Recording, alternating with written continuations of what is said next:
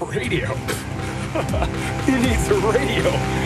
The only true wisdom consists in knowing that you know nothing. And there seems to be no sign of intelligent life anywhere. Shut up! Yeah, baby! Want to hear the most annoying sound in the world?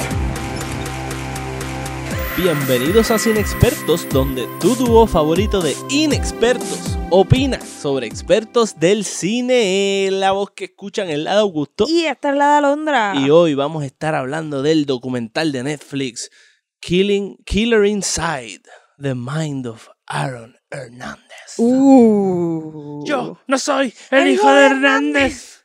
Tenía Ay, que mío. hacerlo. Los que lo entiendan, pues gozarán. Este, Es una canción. Sí, sí, pero no voy a decir cuál es. Exacto, ya. Seguimos. Estamos elitistas. Ay, Dios mío. Vacilando. te dio, te dio. Ok. Vamos a estar hablando de ese documental más adelante y estamos pompeados. Incorporamos otra vez el segmento de las voces de la gente por las redes. Este. Y hoy tenemos un anuncio especial en el segmento de las noticias. Así que, vamos a las noticias. Vamos allá. News on the march. People of the world. ¿Quién Nosotros- dijo eso? es un video de Juanpi de, que tripeándose, Ah, ya, tripeándose el día en el verano. People of the world. Bueno, pues le tenemos un notición. Y es que Esta semana esta semanita en que sacamos este episodio, se cumple. Un año de cine experto. Chin, chin, chin, chin. ¿Qué se harían sin nosotros? Sin todo lo que hablamos. ¿Cómo hubiese sido ese año sin Este, nuestras voces? yo. wow. Humildad. Nada, gente, les queremos agradecer este por decidir escucharnos, por sacar tiempo de su semana para escuchar qué rayos tenemos por decir. Por Y participar en todos nuestras, en nuestros embelecos por las redes, los torneitos que hemos hecho, eh, lo que ahora nos inventamos del segmento nuevo. Sí, de verdad que gracias por apoyarnos en esta locura. Y yo tengo que decir que gracias, Augusto. Yo. mm, porque ha sido fun, como que nosotros pensamos esto hace mucho tiempo y era una loquera que hablábamos hacer, porque nos gustaba mucho hablar de cine juntos, y era como que por qué no lo convertimos en un podcast y lo soñamos en Nueva York y toda la cosa y lo dejamos ahí como que en remojo. Y pasó. Y thank you porque yo soy una persona bien ocupada y aunque ustedes no lo sepan, sin que Augusto me esté jodiendo e insistiendo por hacer esto, probablemente yo me hubiese rajado a mitad. Y de verdad que me gusta mucho hacer esto, así que gracias por darme ese empujón y por preparar todo y hacer todos los revoluces. Así que nada, ¿verdad? Gracias por tus palabras. Y nada. gracias por no rajarte y por siempre pues, estar puesta por el problema con este asunto aquí. Tú sabes, tú sabes que es la que hay. Y siempre que tenemos que pues sacar tiempo, pues los dos siempre bregamos y pues lo sacamos y hacemos lo que tenemos que hacer. Ha sido súper cool. Hemos conocido gente, cosa que no me esperaba que iba a pasar con el podcast. Yo decía, pues vamos a ser nosotros, maybe gente que en algún momento invitemos para entrevistarlo o algo, no sé, algún embeleco. Pero ha estado cool, hemos conocido otros podcasters, este, y ha sido una experiencia bien chévere. Hemos logrado, este, pues, con, este, ¿cómo se dice? Pues, contactar a la gente por las redes, este, dialogar Ujú. sobre algunos temas, escuchar diversas opiniones. Ahora estoy motivado con lo del segmento nuevo porque creo que, que se abre un poco más la conversación, escuchar más Yes. allá de que nosotros digamos y ya. Este, y eso está nítido. Y en verdad que ha sido algo súper cool el podcast y pues vamos a ir para adelante. Sí, y by the way, antes de terminar esto de nuestro año y aniversario, este, si viene top of mind, que ha sido lo más que te ha gustado, o de la experiencia de hacer podcast, o algún episodio, como que algo, algún highlight overall. Oh, mano, pues me la ponen difícil, me la ponen difícil. Pero a mí un episodio que me gustó mucho fue el de los subtítulos para los sordos, que hicimos con Eduardo, eh, mi primo. Yes, ese, ese episodio está súper cool. Y creo que es uno que me gustó mucho y creo que está súper interesante. Tocamos muchos temas desde cómo mejorar la experiencia de ir al cine para la comunidad sorda, pero también la creación de videojuegos, indagamos en todos esos temas. Y creo que es un episodio que más gente debió escuchar. Pues si Sí. miramos los números, para lo cabrón que está, no tiene eh, Sí, la es que de era también de nuestros primeros episodios en ser temas temas diferentes, que no es lo que usualmente hacemos, pero ese episodio estuvo bien cool. ¿Y tú? Uno ¿Cuál de mis highlight? episodios así top of mind que viene, que me gustó mucho, fue el de X-Men. Ah, el sí, sí. de, ¿cómo se llama? ¿Cómo se Dark llama? Phoenix. Dark Phoenix. Me gustó un montón cómo pudimos como que indagar mucho en la enfermedad mental y como que le dimos muchas metáforas y indagamos un montón en esta película y eso estuvo súper cool. Y además de un episodio como que un momento que a mí me tripió un montón fue nuestra primera experiencia como que yendo a premiers. Ajá. Fue como bien loco. La de Breakthrough. Sí, fue como bien loco porque a Augusto y a mí que nos encanta ir al cine, la primera vez que nos invitaron al cine nosotros sin pagar para ver una película antes que todo el mundo fue como una cosa bien loca Sí.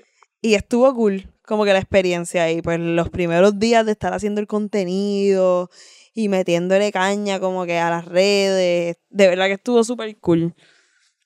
Así Sí. que Sí, de acuerdo. Todo eso ha estado súper nítido también, poder ir a películas y, tam- y, y ahí también hemos conocido mucha gente en, eso, en esos eventos y esas cosas. Y todo eso ha sido parte de, y ha estado súper cool. También aprender de, lo, de la cuestión, pues, de, en el camino, de cómo hacer un podcast, cómo publicarlo, este, editarlo y ponerle los diferentes soniditos y pensar en maneras creativas de, de darle sazón sí, al podcast. literal. Y todo eso está cool. Yes. Pero nada, esto ha sido un año cool y ojalá sean muchos más de nosotros opinando, hablando y conversando con ustedes sobre este tema que tanto nos gusta. Sí, y una última cosa que es de mis cosas favoritas fue el, el torneito de rol en octubre. Eso me Eso encantó. estuvo bien cool. A Eso los que estuvo me bien conocen cool. saben que soy súper fan de hacer listas y jugar con rankings y cosas. o eso para mí fue un vacilón. Yo estaba pegado a, a nuestros stories viendo los resultados cada cinco minutos. Literal. Y eso estuvo nítido. Así que bueno, vamos a la próxima, al próximo tema. La próxima noticia. Me parece que esto no es tanto noticia, Ajá, ajá. pero es un tema. Sí. de el, dis- el disco, mira a mí. El music video, video musical de, Re- de Residente, se llama René, de la canción, o sea, de la canción René. Ujú. Vamos a hablar un poquito del video, brevemente un mini review, aquí una mini reseña. Pues, ¿Qué ok. pensamos del video, la canción? Este. Antes de la reseña, quiero como que hacer un highlight de que Ajá.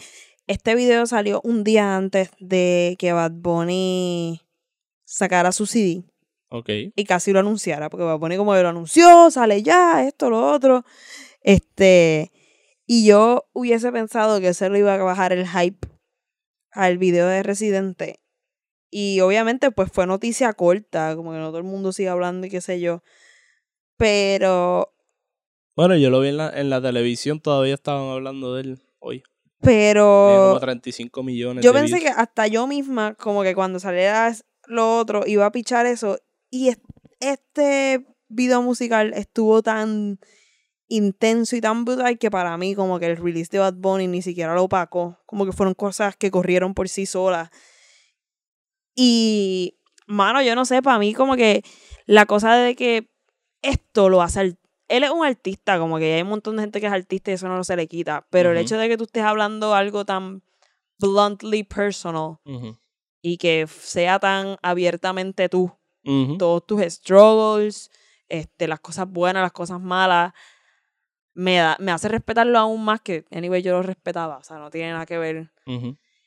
porque no es fácil uno contar lo que él contó.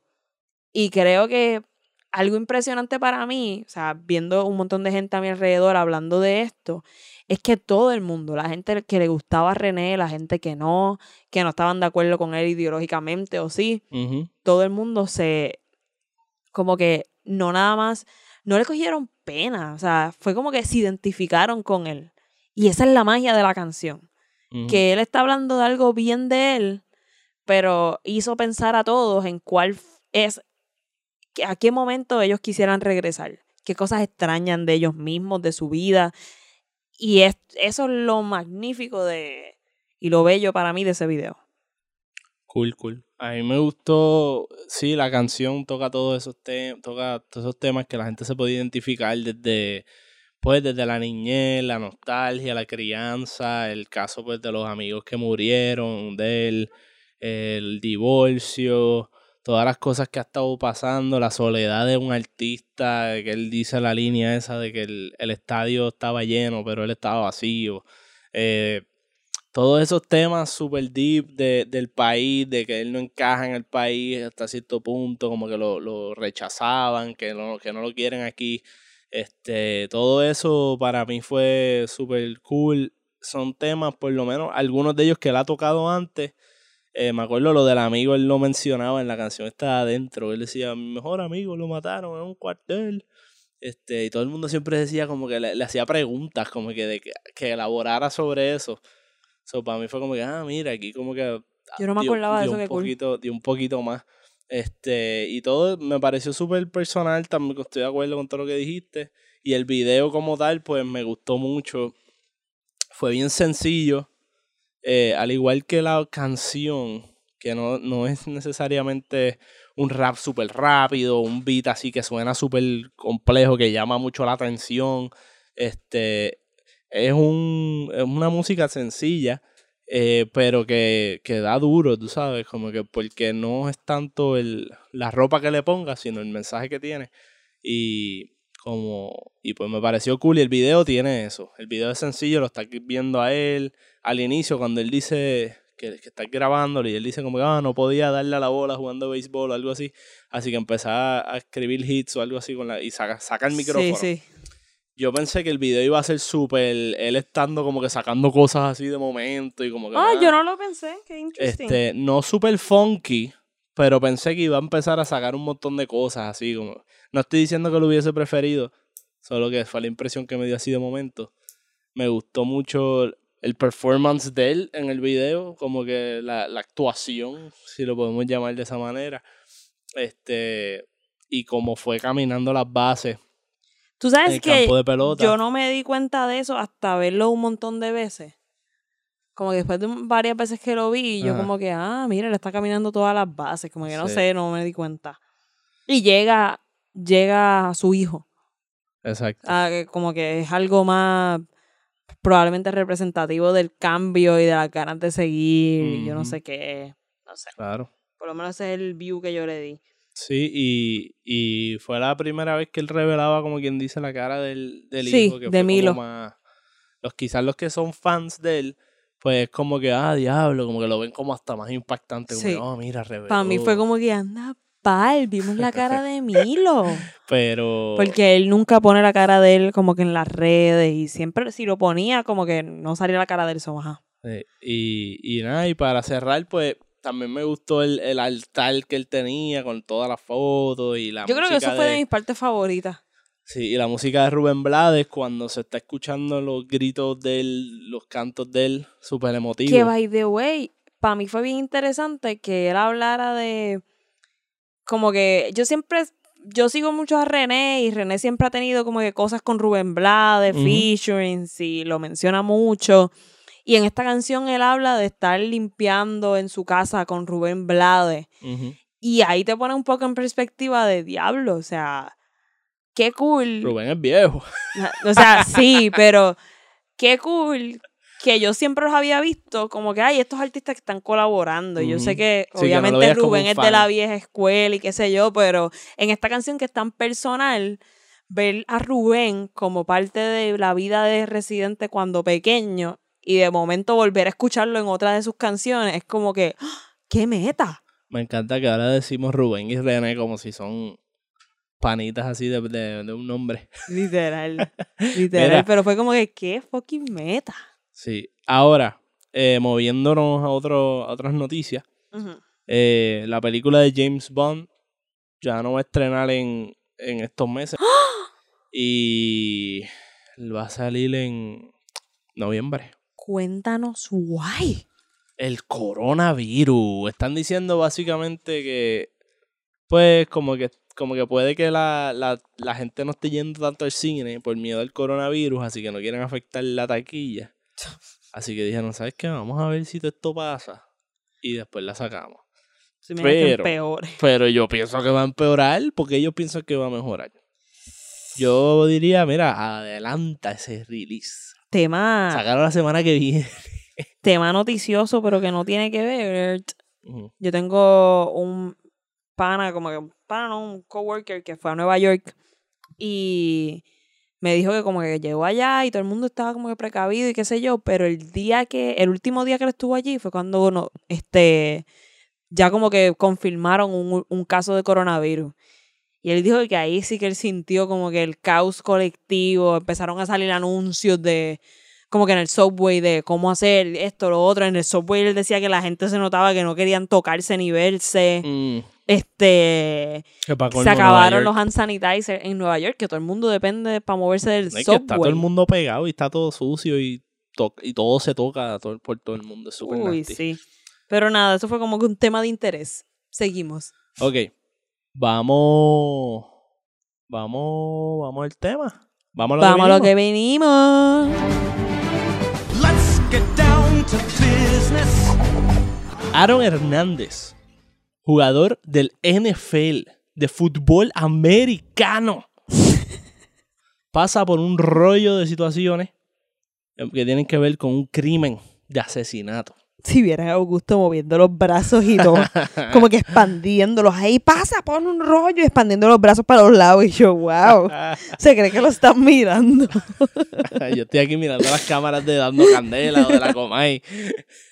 Ah, wow. Mira, mira, mira, mira. El- Bochinchero. este, document, este es un documental de Netflix. Este es una docuserie. Son tres episodios de como una hora cada uno. Es un. Este es parte del género de documentales de crimen y de thriller documentaries. Eh, pues vamos a hablar primero como un mini review antes de entrar a los spoilers, por si acaso. Y después indagamos como es costumbre. Excelente. Ok, Zumba, ¿qué, qué pensaste en general del documental? Así a, a grosso modo. Bueno, yo pienso que el tema es un tema interesante. Ok. O sea, como que había tela para cortar. Pero creo que no le dieron. Creo que no le dieron prioridad a ciertos temas como lo de. al- como que un problema que él tenía en el cerebro. ¿Cómo se llama eso? Era THC. CTE. CTE, wow. Este, creo que le debieron dar más prioridad a eso, o por lo menos resaltarlo más.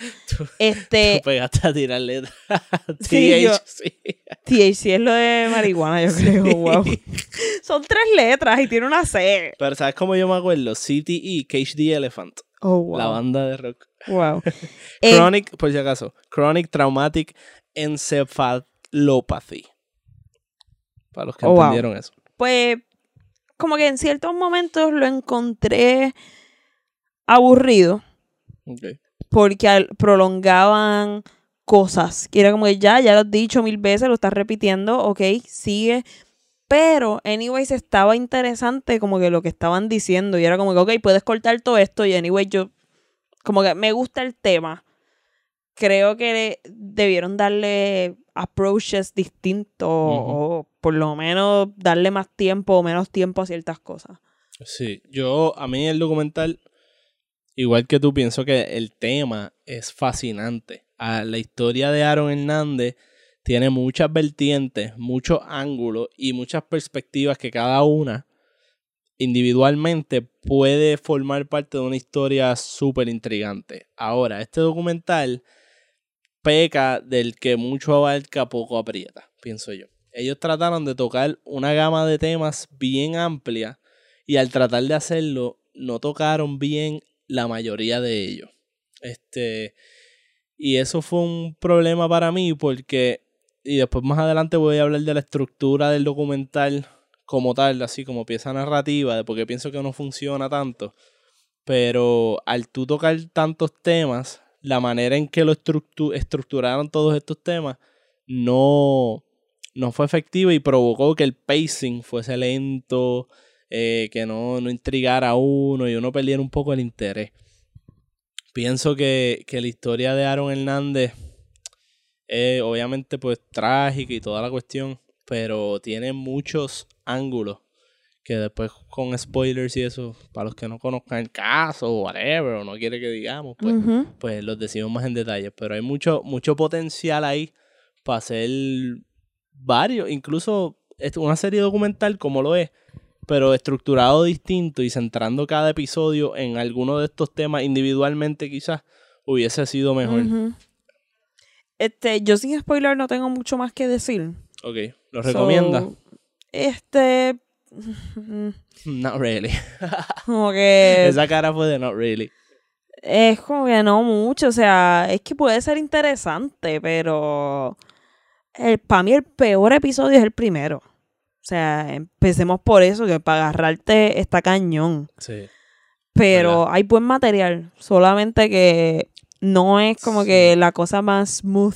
Y hay, otro, hay otros documentales de Aaron Hernández. Yo no los he visto, pero busqué por internet y hay uno, hay uno en YouTube, no sé si es pirateado, pero hay uno ahí que es como más tipo reportaje. Y creo que el abogado de, de Aaron Hernández hizo, Así que algo va. es. hizo un libro, José Báez creo que es el nombre, hizo un libro y después sale en otro documental que hicieron, más en defensa de Aaron un poco, eh, que no lo he visto tampoco, pero, pero está por ahí.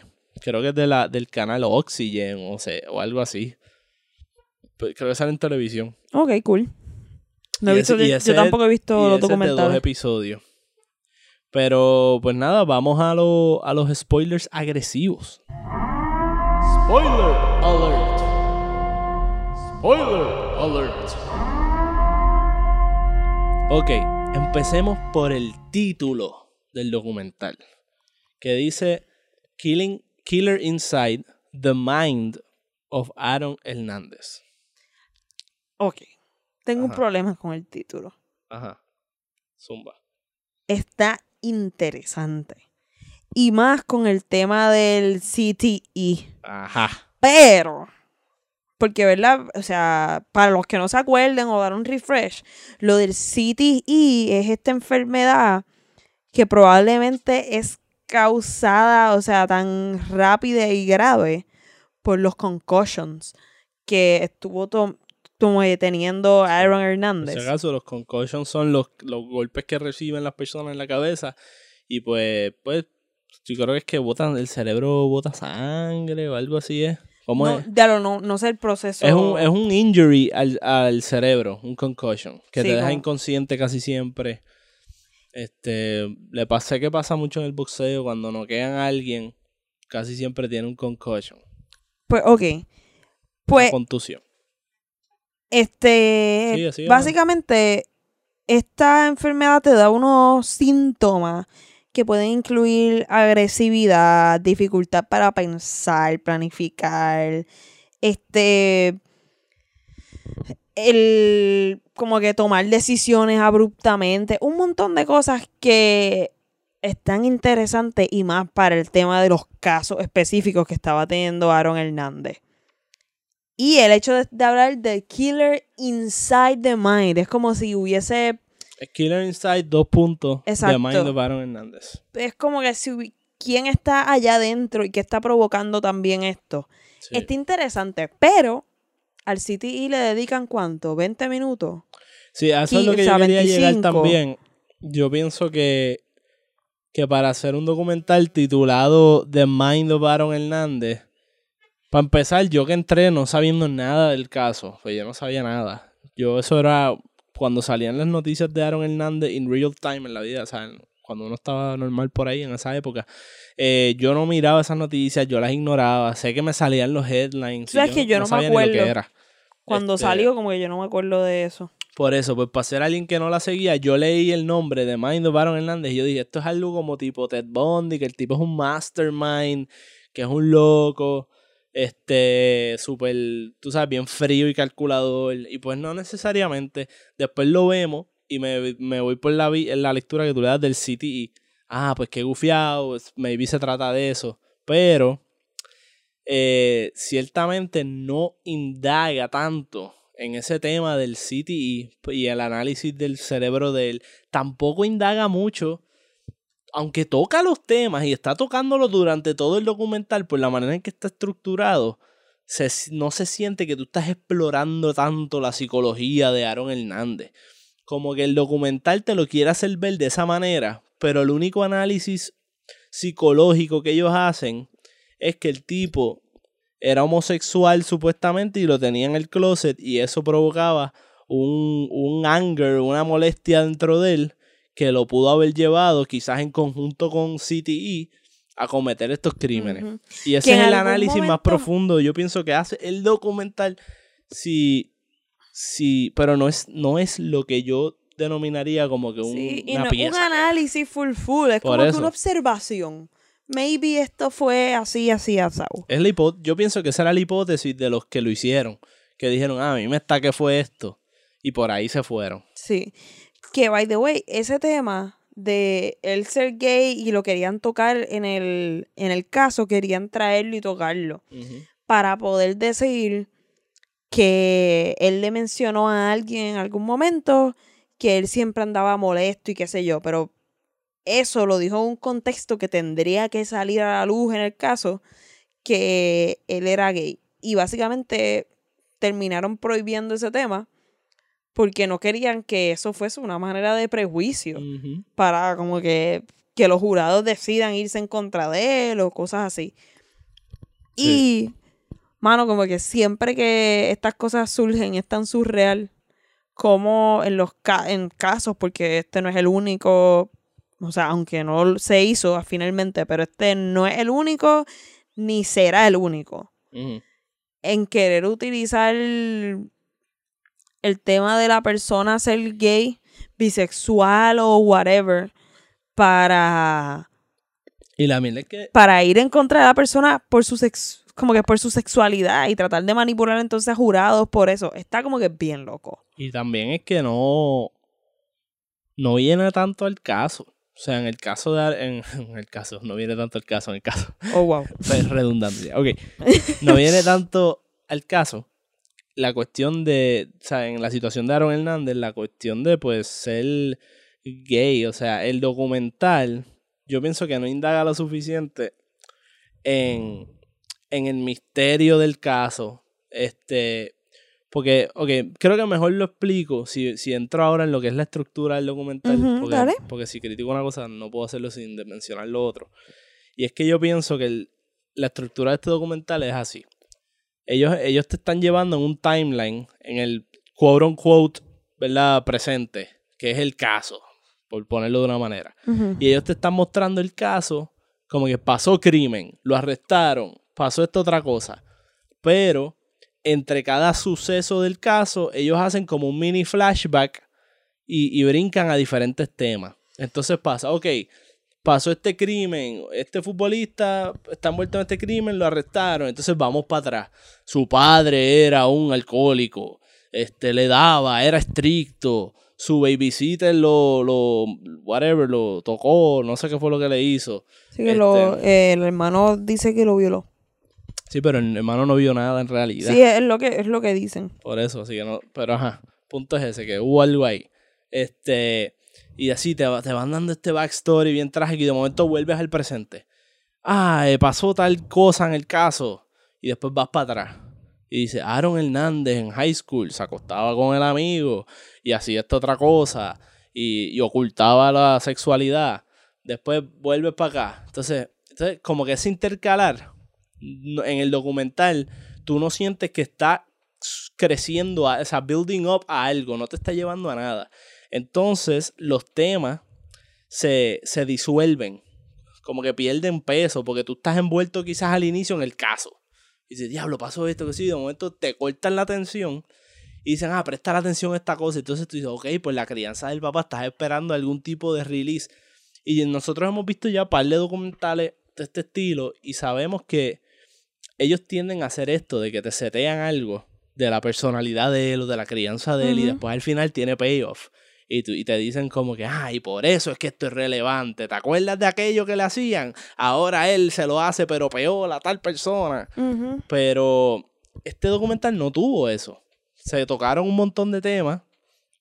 Uno de ellos siendo lo de la sexualidad de él, que para colmo me pareció, ahora porque lo vi dos, dos veces más o menos, vi algunos episodios otra vez, me pareció hasta más raro todavía que no solo fuiste para atrás, ¿verdad? Abandonaste el tema a mitad, abandonaste el tema del caso, fuiste para atrás a hablar de su niñez y su sexualidad y te fuiste, cambiaste de personaje a hablarme de otro Sí. futbolista para explicarme por qué ser gay en el fútbol americano es difícil.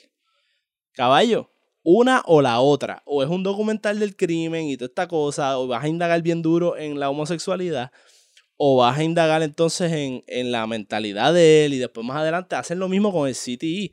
El CTI no lo Sí, vienen a traer hasta el, segundo problema- episodio. El problema no es que tocan todos estos temas.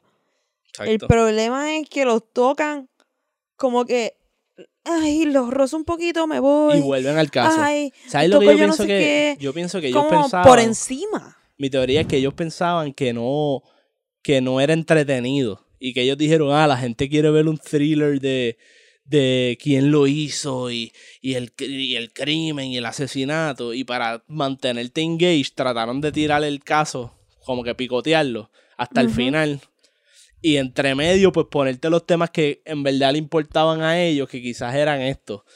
Pero lo lo dañaron. Yo pienso que hubiesen hecho esto, lo hubiesen dividido distinto, esta misma información. Tú preparabas un primer episodio de la formación de él, si querías, y hacer toda esa cosa, todos los argumentos que tú quieras hacer de su niñez. Podías introducir la sexualidad, los cantazos, toda la cosa. En el segundo podías indagar en el crimen y el caso y toda la cuestión. Y entonces en el tercero te vas en el viaje después del suicidio y el por qué lo hizo y todas estas cuestiones y whatever Yes. Como tú lo divides y cada cosa tiene su orden y la vas y le das su proper payoff a cada tema. Porque entonces, pues te tocaron todos así por encima y al final, pues, pues como que te los dejaron al aire todos y no te dijeron nada de, pues, quizás este tuvo algo que ver, pero pues, quedó ahí, quizás este otro, pero pues. Entonces, otra cosa, y no sé si con que pienses igual que yo o qué. Pero yo siento que como que, por ejemplo, comparando un poco con Ted Bundy, y no voy a dar spoilers de Ted Bundy, relax. En Ted Bundy uno siente que el tipo tiene una personalidad bien clara y uno está bien sí, sí. interesado porque el tipo tiene una personalidad. Y no es porque Ted Bundy, es él es particular en su personalidad, pero el punto es que te, te hacían Hicieron el trabajo de explicarlo. Exacto. Pero aquí yo siento que no tanto. Aquí uno veía a Aaron Hernández en una tercera persona. Y no es que eso está mal, pero el problema es que era en una tercera persona y uno como que no sabía mucho, como que, ay, no sé ni cómo explicarlo bien, pero no me interesaba tanto. O sea, uno tenía un interés general y todo, pero siento que pudieron haber hecho más en construirlo porque llegaron a momentos que habla- el momento que hablaban de de probablemente como que su feeling de de maybe él salir del closet y 20 cosas, el hecho de que el tipo se haya suicidado después de que en la radio hayan hablado de él, el hecho de cómo él era con su hija, como que lo pasan por encimita, pero yo siento que se podía hacer más ahí. Sí, yo pienso, comparándolo quizás con, ¿verdad? El aspecto de la personalidad con Ted Bundy. En el de Ted Bundy todo el tiempo estaban diciéndote algo de él. O sea, como que lo, o sea, no algo, sino te estaban contando la misma historia. Aquí, por el issue de la estructura del documental, por un lado te hablaban del nene que quería ser como el papá, de momento no, te hablaban del, del que escondía lo del closet, después te hablaban del volátil, este tipo este que atacaba a todo el mundo, y después te hablaban del poster boy del NFL que sonríe, el nene lindo, después te hablaban, no, que se cree que es un gantel, y después te decían, tú sabes, no, que si, entonces para colmo, tienen el tema de los de lo latino y la cosa, de que el tipo se define a él en una parte, sale en una entrevista diciendo que él es un role model eh, para los hispanos y qué sé yo. Así que vimos muchas facetas de él, vimos las llamadas con, con la madre, que él está como que pues fue lo más personal que quizás vimos eh, desde la cárcel, que él le está diciendo cosas así como que, ah, tú no me, tú, tú me dañaste, tú me criaste, yo era un nene feliz y tú me jodiste todo, este es por tu culpa, o cosas así. Eh, o cuando vimos, eh, o cuando él estaba hablando más lighthearted y eso, pues de, la, de cómo era la vida en la cárcel y qué sé yo, que no le gusta, pero pues, tú sabes, cosas así. Este, pero al ver tantas facetas de él, con, porque vamos, cada tema de esto, te lo, están súper, eh, no sé cómo es que se dice ahora, pero editorializados, por decirlo de una manera. Ok. Como que cada. Se ve que el documental tiene algo que decir sobre este tema.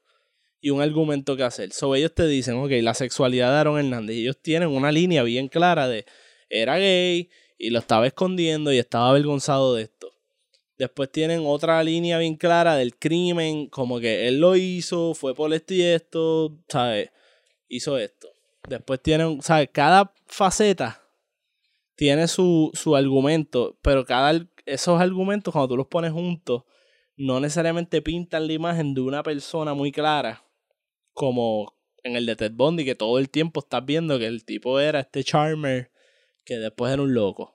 Sí, mano, este, yo creo que eso que estás diciendo también de cómo tenían todo como que que ellos tenían un argumento sobre cada cosa, pero yo creo que estaba todo tan spread out. O sea, era como que te hablaban un poquito de él, de may- maybe ser gay y cómo eso pudo haber afectado en su vida profesional y qué sé yo. Te traen este otro tipo al ratito que abunda sobre eso. Tenemos también al papá del amigo de él y ver cómo también era él como papá con este tipo y entonces nos hacemos una imagen más clara de maybe cómo era con su papá, el hermano hablando sobre eso. Pero todo esto pasa bien spread out. Como que no le dan bien duro a eso y es como que lo, lo aguan un poco con el hecho de alejar cada momento tanto. Sí, sí, definitivamente. Y algo, ahora mencionaste diferentes personajes y eso, y me acordé del personaje de del amigo de high school que contaba que se acostaba con él y qué sé yo, y que estaba al lado del papá mientras lo entrevistaba. Eso era una cosa bien loca. Pero el personaje del pai era comiquísimo. está al garete. Cuando el tipo dijo, by the way, cuando el tipo, voy a entrar a través del papá de- del nene a este tema. Yo pienso que el documental obvia por completo a la mamá de Aaron Hernández. ¿Es verdad? O sea, todo es el pai, el pai, que el pai era el malo, que el pai era un abusador, que, que probablemente, ok, maybe es verdad, maybe no, whatever, no sé cuánto, ¿verdad? Pero la mamá, o sea, el papá murió y de ahí en adelante era la mamá. Y la mamá hizo la loquera esta de salir con el esposo de la prima de él, o sea, de Aaron.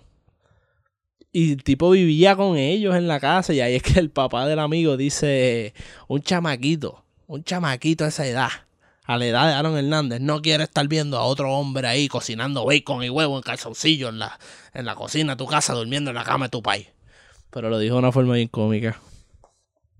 El punto es ese que ese tema lo mencionaron, pero no, o sea, la- el personaje de la mamá no figura mucho en lo que en lo que viene siendo la formación de Aaron Hernández. y si tú me que- planteas que el documental es The Mind of Aaron Hernández y me quieres dar todo este backstory, pues no me lo dieron bien. Yo creo que ellos se conformaron con la historia del papá. Claro, Pero cogieron la entonces- fácil. Pero entonces, Ah, lo abusaba, era estricto.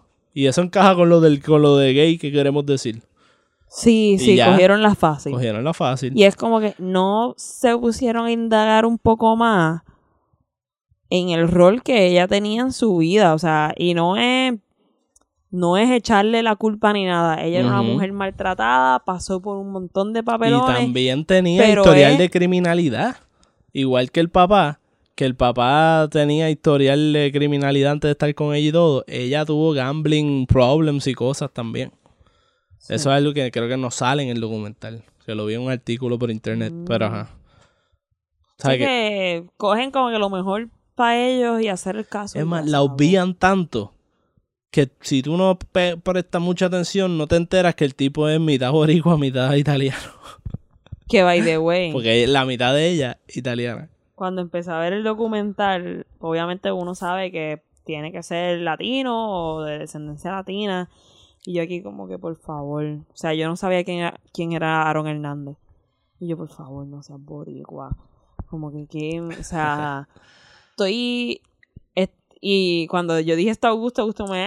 "Eh", y yo, el problema no es que sea boricua, o sea, ni que sea whatever.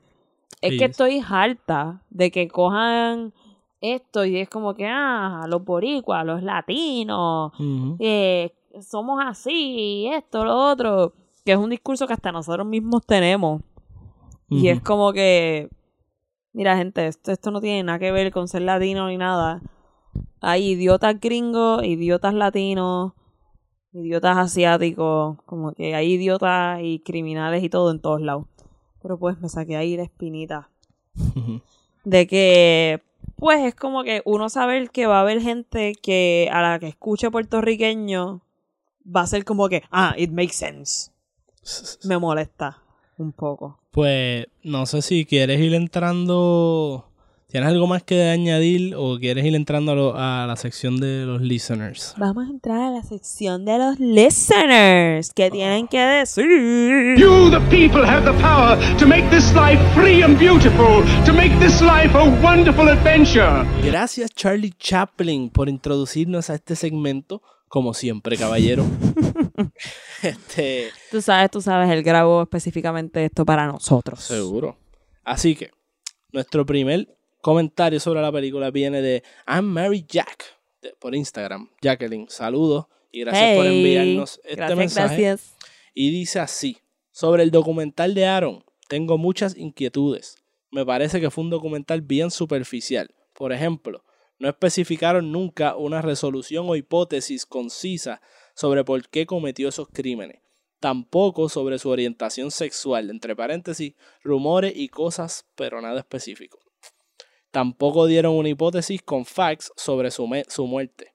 Solo hablaron de las miles de teorías y posibilidades, pero sin apoyar ninguna, y ya yo sabía todas las teorías. ah Bogotá, chacata. Toma, ya yo sabía, papi.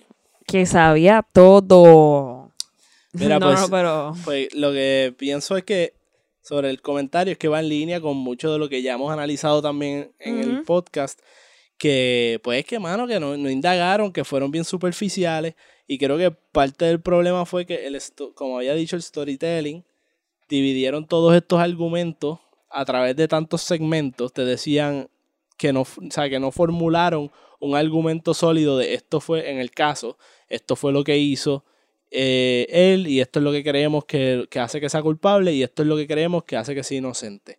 Y no hacen ese argumento de una manera lineal en ningún, en ningún momento. Sí. Te dicen, acá aparece un chicle. Está todo ah, como mira, bien diez minutos después él compró un chicle en la gasolinera, ¿te acuerdas del chicle? Y yo, pero que era, pues, pues, whatever, voy a, voy a asumir que tiene razón y que el tipo lo hizo, pero, ¿me entiendes? O sea, no te dice en ningún no te hace el build-up así, que tú puedas seguir la línea coherente.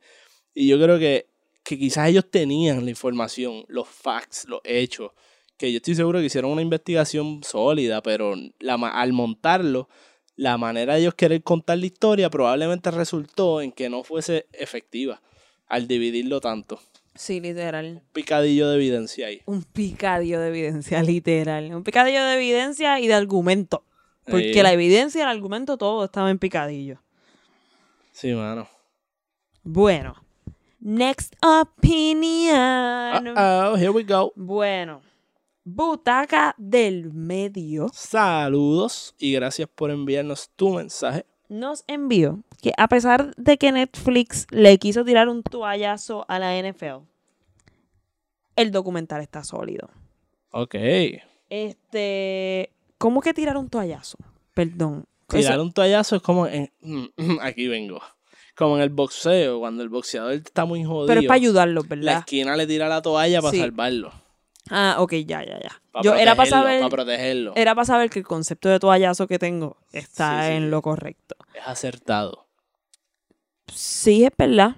Yo creo que el documental obvió tanto la parte del NFL que. Y, y lo del CTE y lo de los concussions, como, que lo tocó bien por encimita. Ok, ok, sí. Que yo En creo que sentido. sí, le tiraron un toallazo. Ok, cuando yo vi el comentario de él, no pensé en el City como. O sea, como que no, no sé por qué, no pensé en que, que se refería al City. Y dije, a lo mejor se está refiriendo a que no reaccionaron en contra de Aaron de una manera muy fuerte o algo. Pero como no sabía del caso, pues dije, pues no sé. Pero ahora que, ahora Es lo que menciona, el que ajá, es obvio. el sí, tema de los obviamente. concussions es bien del NFL. Sí, sí, sí. Y, y yo creo que es cierto. Eh, Eso sí, valga como que todo esto, tampoco creo que el City es lo único que es como que, ah, es una cosa bien aparte y Aaron sin el City y whatever, como que es parte de, o sea, Y- y, y- no necesariamente esto es lo que es porque hay otras personas que probablemente han tenido CTI que no han sido unos asesinos. Pero es parte importante que se tome en cuenta esto y que se cuestione lo que está pasando en la NFL. Y tampoco, vamos, tampoco fue una toalla full blast. O sea, cogió sus cantacitos. La, la NFL cogió sus cantacitos porque hablaron del tema.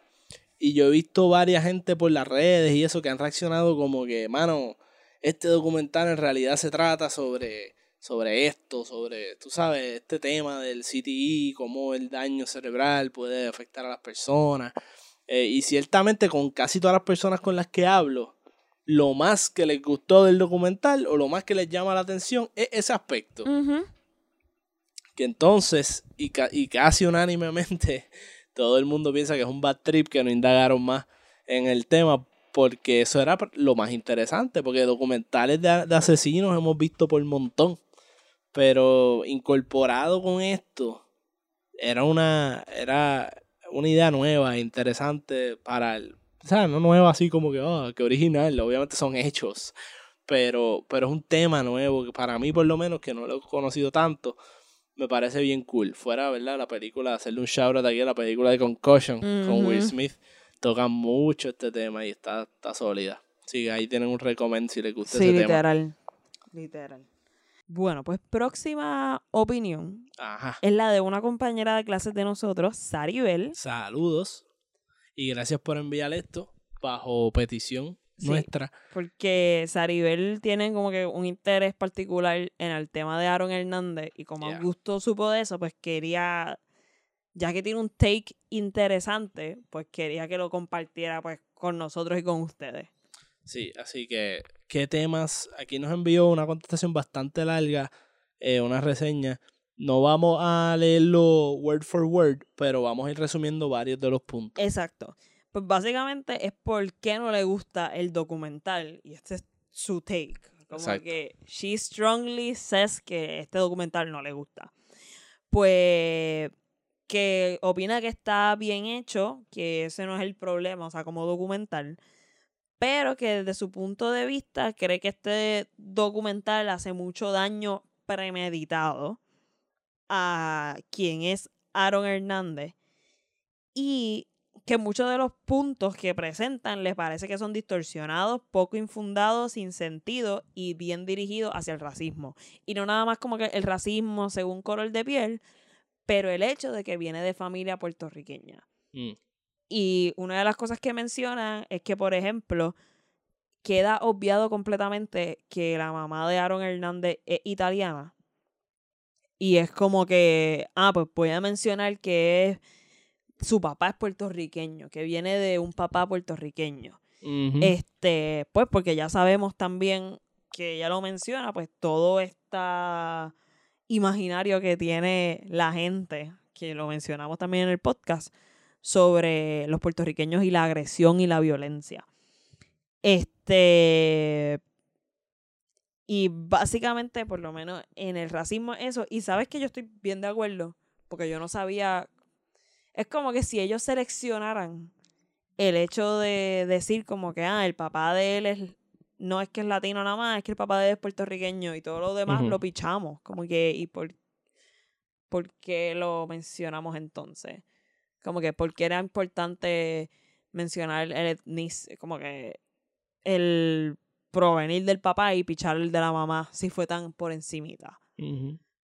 Como que, y creo que, creo que tiene un poco de razón en eso, porque fue bien selectivo Sí, el hecho de lo que voy a decir y lo que no. También está la cuestión con, con, ¿verdad? Y no sé cuánto de esto es el documental haciéndolo y cuánto de esto era, pues, Aaron Hernández, él, o sea, él mismo. Eh, es la cuestión, son dos cosas. Docu- lo primero que iba a decir era la cuestión de que pareciera ser que él mismo se, se identificaba más con el aspecto latino eh, puertorriqueño. Eh, que pusieron aquel clip que te digo, que él dice que, que era sobre el Hispanic Community, que él era un jugador hispano en el. NFL. eh, que no sé cuánto de eso era, pudo haber sido número uno, el NFL usando su cosa latina para traer. Que este tema lo hemos hablado antes en el podcast, de cómo eh, a veces los deportes, este, pues, pues dependen de, de, de diferentes minorías o diferentes etnicidades para ser cool, entre comillas. Como habíamos, yo había comparado que el baloncesto, el NBA, se ayudó a popularizar más con la cultura del hip hop, pues que como ahora el béisbol estaba tratando, estaba como que potencialmente cogiendo un boom con la cultura del trap y el latin trap, mejor dicho, que hay muchos puertorriqueños que se ponen las jerseys y como que todo eso aporta. Eh, y he visto varias cosas al respecto en cuanto a esos temas, de la- los- el potencial de marketing que tienen las- los deportes a través de esas cosas. Y el NFL, que este año tuvieron el Super Bowl con las latinas y la cosa, no te vayas lejos de que lo hicieron precisamente para eso, en Miami, con las latinos, full blast, este, para atraer ese público. Y pues Aaron Hernández, no me sorprendería que estuviesen explotando más el lado hispano para sacar, sacarle algo de punta a ese tema. Sobre, sobre esta cosa del racismo, también Saribel puso más adelante, como que puso en quote algo, como que mencionando algunos argumentos que hace el documental, que entiende que ella que viene del- del racismo, y Sí. también habla un poco también de lo de los prejuicios de ser gay. Y dice, Aaron era agresivo y asesino porque su papá boricua lo maltrataba. O sea, como que, que un argumento un poquito que tratan de decir es como que su papá es puertorriqueño, vente madre, Sí, y él whatever, y lo el maltrata. latino rough. Como que es algo que se puede asumir. Y va por, la, por lo que estábamos hablando también, Sí. de que la de que no hablan nada de la mamá. O sea, ella no toca un pito en la crianza de Aaron Hernández. Sí, y entonces pone, Saribel escribe, Aaron era gay, estaba frustrado porque su papá juzga su preferencia sexual, este, porque su papá nunca lo aceptaría y por eso se, y por eso se comportaba como un asesino. Que es un poquito lo que llevan. Es como que ah, él estaba guardando todas estas cosas de ser gay, de ser maltratado y vente madre, que no tocan tampoco lo de. Este, iba a decir THC, Dios mío. Lo del CTI le dan hasta menos importancia que eso. Eso es verdad. Este. Y ella pone como que, que en pleno siglo XXI, todavía, o sea, este documental utiliza levemente, o sea, para mí, lo para mí es un argumento que hacen, solamente que no están in your face, pero que utilizan esto, Lo de, De- puertorriqueño. lo del puertorriqueño, lo de ser gay, como que, ah, es que se estaba guardando demasiado y es que, pues sí, está en una, en algo bien machista y toda la cosa, pero lo tocan como que bien weirdly, no le dan, o sea, es como que ellos, ya que esos argumentos no se pudieron utilizar en el juicio, los estamos utilizando en el documental. Sí. O sea, y es como que yo no lo había pensado. no- como que no lo había pensado, que es como que, ok, esto no se tocó en el juicio, pero probablemente este tipo está diciendo, me he visto tiene que ver y quiero utilizarlo, pero lo toca por encimita, o sea, de verdad no le da la importancia que se merece, pichamos lo de la mamá, tiramos lo del papá como un fact ahí, le damos un, creamos este personaje, porque el papá lo desarrollan de lo más chévere. Sí, verdad, verdad. O sea, hello. Y no sé, está como, está como fichi. Sí, otra cosa que, que habla Saribel, aquí voy a leerlo un poco. Dice, me parece que encuentran una premeditación a todo acto de Aaron basada en las investigaciones policíacas cuando oficialmente muchas de estas no fueron suficientes para probar culpabilidad. Si el acusado es inocente hasta que se pruebe lo contrario, ¿por qué no se toma en cuenta que Aaron murió siendo inocente en algunos cargos de los que le acusa el documental, como la muerte de los dos chicos en Boston? ¿Por qué no se tomó en cuenta que el abogado de Aaron expuso públicamente las pruebas que revocarían la culpabilidad de Aaron en el caso de Odin Lloyd? Porque algunas pruebas presentadas en el tribunal eran falsas.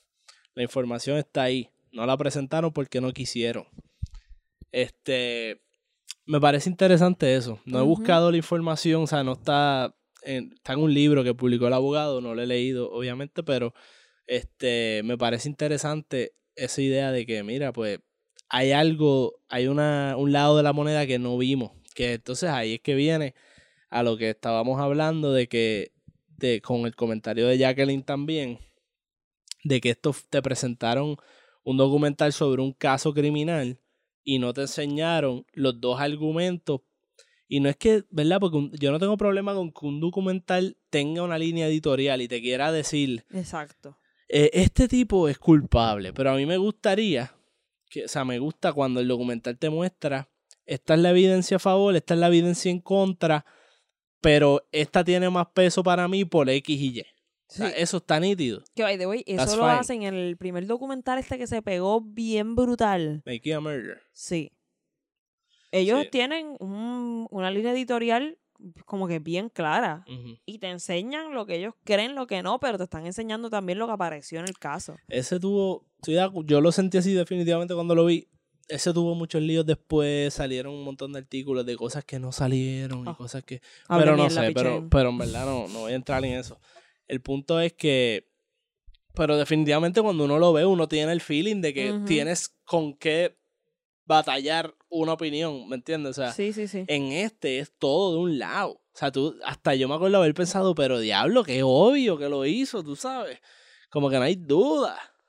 Porque te lo ponen así como, pero pues parece que hay evidencia por ahí. Y, por ejemplo, Saribel sobre ese tema puso también ya como que finalizando este como la, la opinión que puso que en el libro de el abogado que a- él le dice a su abogado que antes de pisar la sala judicial ya el tribunal de la opinión pública lo había condenado.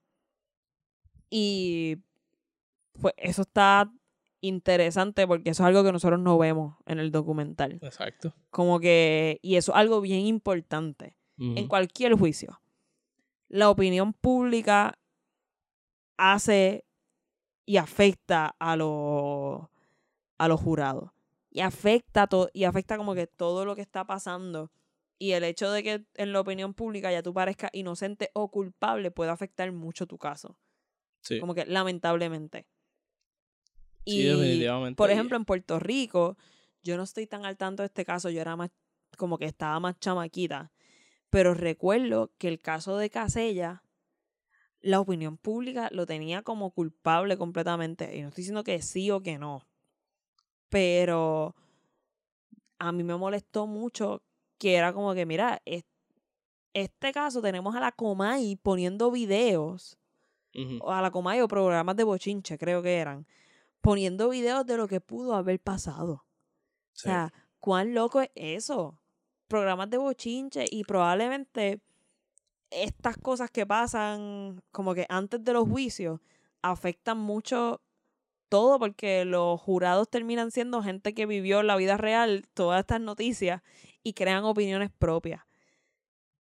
Y esta parte que está mencionando Saribel de que antes había una opinión pública bien negativa y ya casi acusado, no se mencionó en el documental para nada. Y creo que maybe no, no sé, ¿verdad? O sea, ellos tienen la opción de no mencionarlo y ya, pero creo que pudo haber sido interesante. Sí, pero... por encimita, o sea, no darle una prioridad a esa mierda, pero pero si ya todo el mundo te veía como culpable, Sí, sí, definitivamente eso es un problema bien grande, como que, y en Puerto Rico o han habido muchos casos que yo pienso que, que pasan por eso.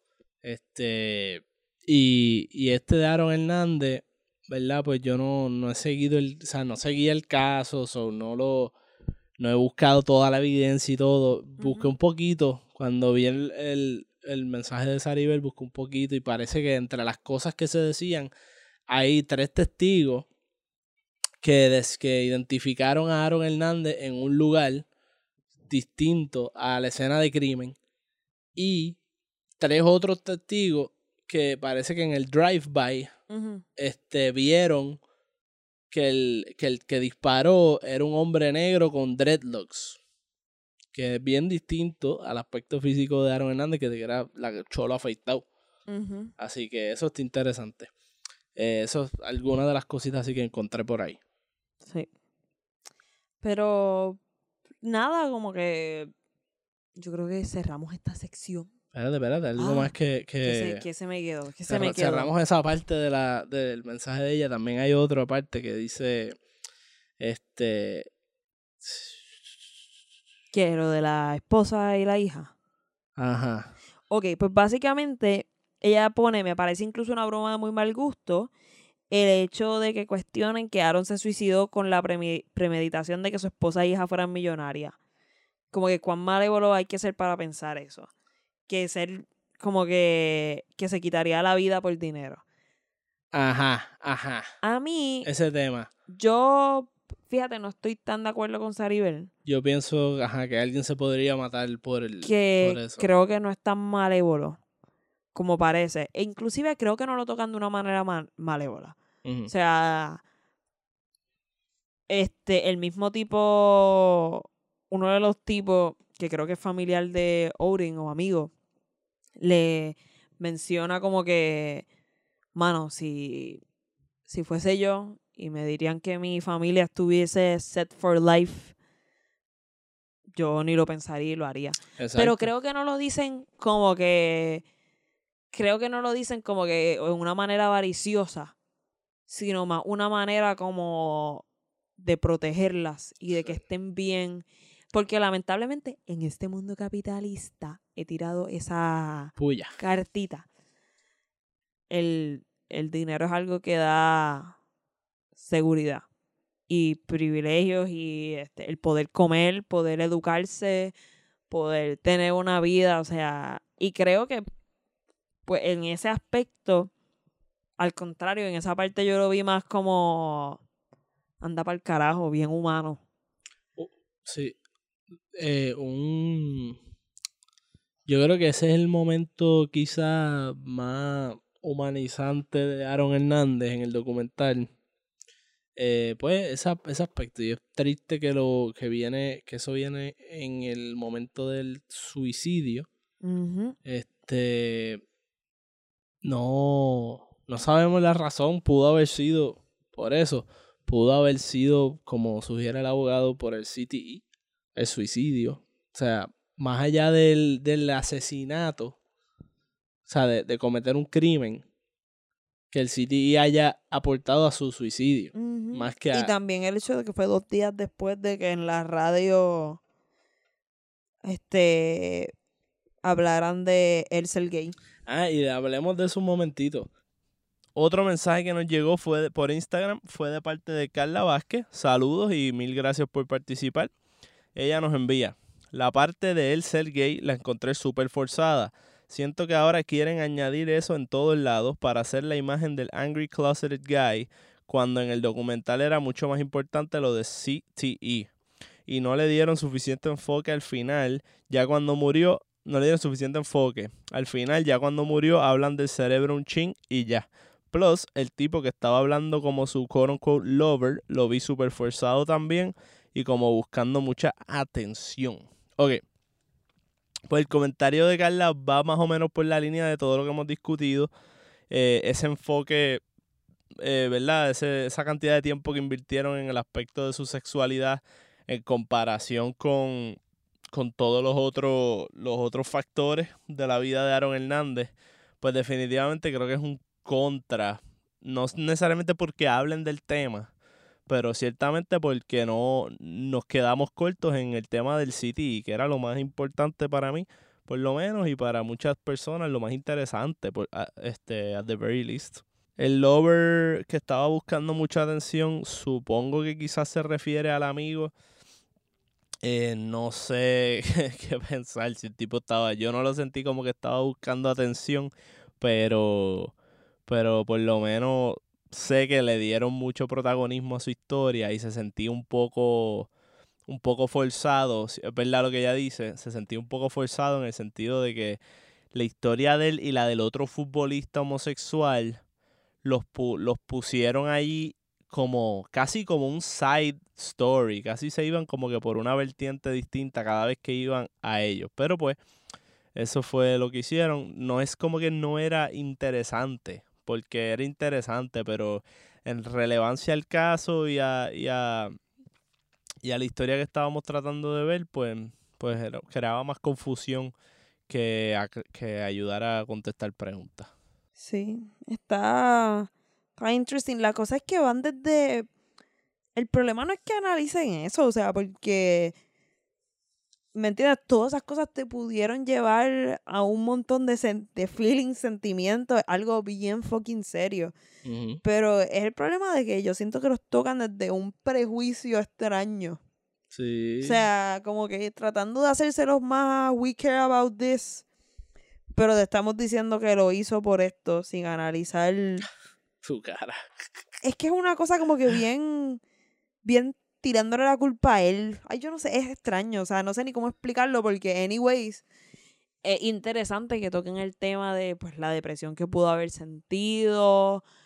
Eh, todas las cosas más psicológicas, pero de la manera que lo hacen no se sienta así. Claro, y no, y como dicen en algún punto en el documental, el CTE, la enfermedad de los, ¿verdad? del daño cerebral, te puede llevar hasta cierto punto. Hay montones de, de futbolistas y, atletas y personas que han tenido esta condición y no son asesinos.